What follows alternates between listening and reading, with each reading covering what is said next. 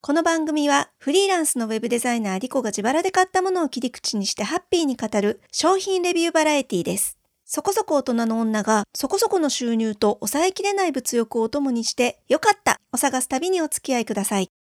ということで参りましょう。今日のよかった。さっさでお部屋がピカピカになった。花粉。花粉来てますよね。皆さんのお住まいの地域どうでしょう、えー、東京が確か今週花粉が飛んでるよっていう宣言なんかが出たらしくって注意報みたいなのが出たらしくまあやっぱりねっていう感じですね。私も本当に2週間以上前からかな。結構調子悪いなって思ってるんですけれども、ま、いよいよここから本格的になっていくということで今日はですねお掃除グッズについてお話をしようかなと思っております。まあ、そうでなくっても引きこもりの生活が丸2年を超えてきたということで以前に増してというか以前よりもはるかにですね、えー、親の中の状態っていうのを気にするようになりました。結構こう模様替えなんかも大々的にして自分が過ごしやすいように工夫してるっていうのもありますしあとは日々の掃除ですよねやっぱり部屋の中にいる機会が時間が長いので、えー、ちょっとしたホコリが目についたりとかしてちょいちょいこまめに掃除はするようにしてます。ただですね、まあ、私パソコンを使った仕事というのももしかしたらあるかもしれないんですけれどもなんかこう静電気由来のホコリっていうんでしょうかすっごく細かいほこりが目につくんですよ。でまあ毎日のようにね拭き掃除、えっと、私いつもモップを手元に置いておりましてハンディモップを置いているのでそれで拭くようにはしてるんですけれども結構ねパソコンの、えっと、液晶私がメインで使っている iMac はガラスみたいな、えーと、カバーがついてるんですけどこのガラスのカバーの上にですねうっすらと細かいホコリがずっとついていてこれはねモップでこすっても取れないんですよね。なんかなすりつけてるだけっていうか移動するだけで決して取れてくれない。とかあとは、まあ、そういった液晶を置いてる台なんかにもうっすらとですね細かいホコリがつくんですよね。でこれある日ねもしかして花粉なんじゃないかって思いましてもうなんかそうなってくるとゾワゾワするんですよね。もちろん細かいホコリが乗っかってるのも嫌なんだけどそれがまさか花粉ではと思うとですねいても立ってもいられなくなりましてで、えー、たまたまですねスーパーで食材なんかを買ってる際にレジ横にねさっさってわかります？さっさが置いてあったんですよ。今さっさって聞いてピンとこない方えっ、ー、とねカタカナでさっさです。検索していただくか、あとは、えっと、私のこのポッドキャストの概要欄だったり、公式サイトにもリンク貼っておくので、ポチッと叩いていただければすぐわかると思うんですけれども、おそらく皆さん目で見たら、ああ、これかって思うと思います。蚊取り線香とかの緊張、虫、殺虫剤の緊張ですね。あそこが出してまして、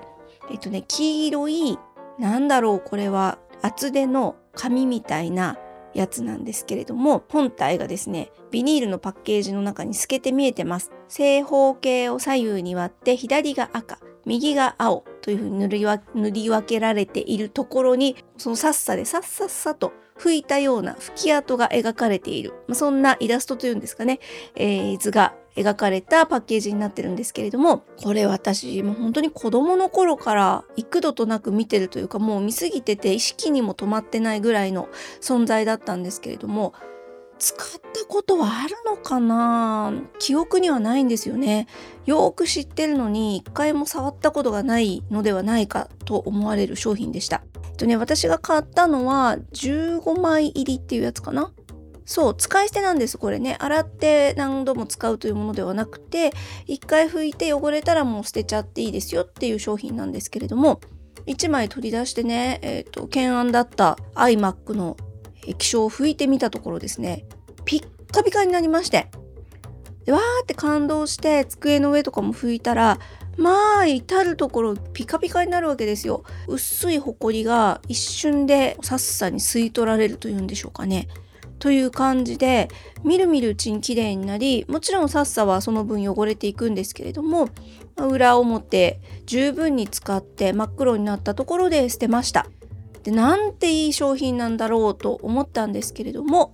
ちょっとね、えっ、ー、と、私、うっかりしておりまして、散々使った後に裏面の注意書きを見たら、冷や汗が出ました。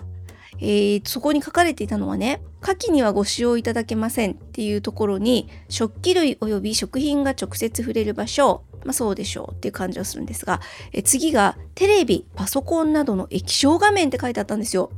キャーキャーこれね、なんでダメなんだろうと、ちょっと不思議なんですけれども、やはりですね、えっと、化学雑巾というぐらいなので、液晶とかを傷める可能性がどうやらあるらしいんですよね。で、これびっくりしちゃって、しばらくドキドキしながら様子見てたんですけれども、その後もね、別に何も変わらずでした。おそらく iMac の液晶はガラスのコートがしてあるので、普通の液晶とは扱いが違うんじゃないかなって思うのとあとですねバリバリのもういわゆる液晶画面も 私拭いちゃってたんですけれどもそちらも別に、えー、拭いてもうかれこれ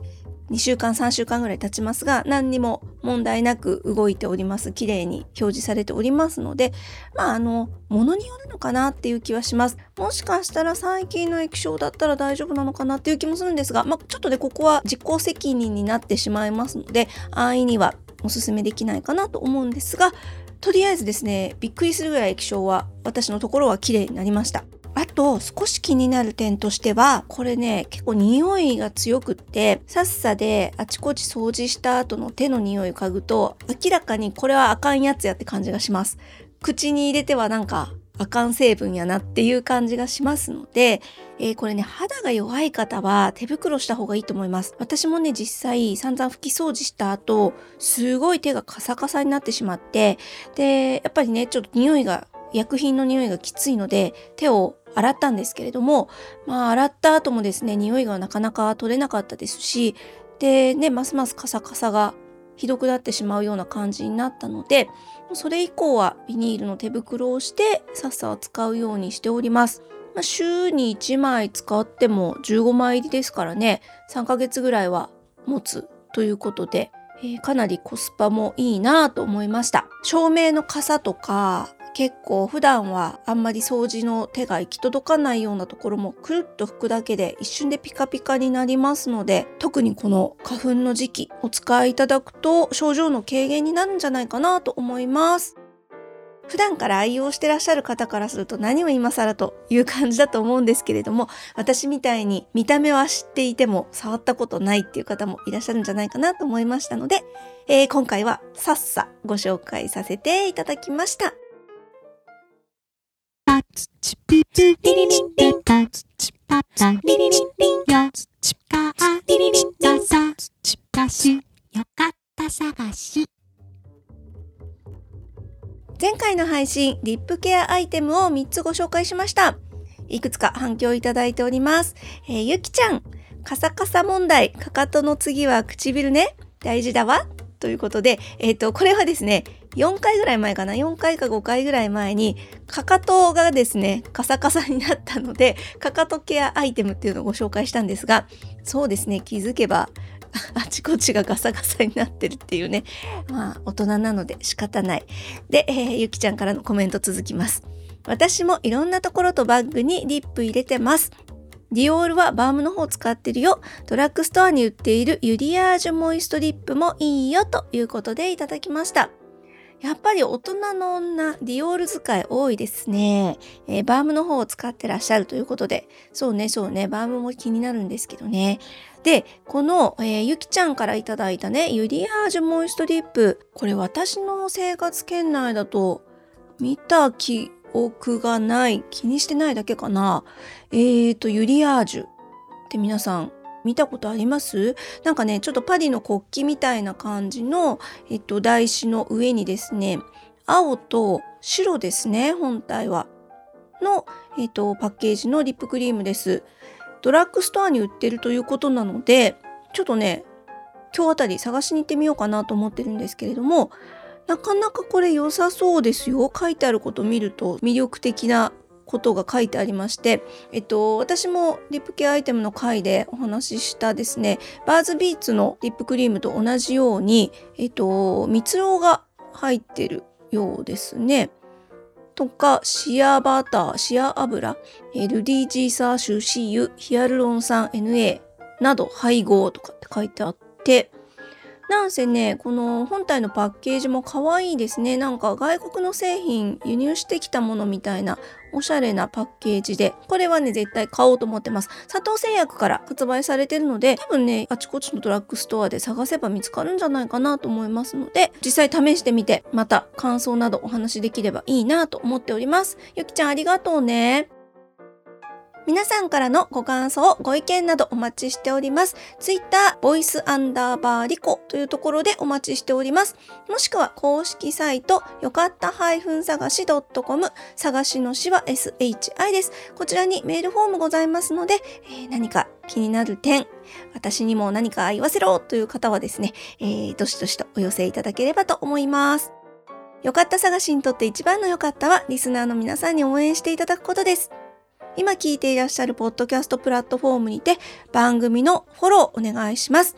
もし Apple Podcast でお聞きの方がいらっしゃいましたら、レビューを書いてもらえるととってもとっても嬉しいです。趣味の活動とはいえ、皆さんからのお声をいただくことで、励みになって、また次も頑張ろうという気持ちになれますので、えー、ぜひですね、よろしくお願いいたします。では、また次にお耳にかかる時までごきげんよう。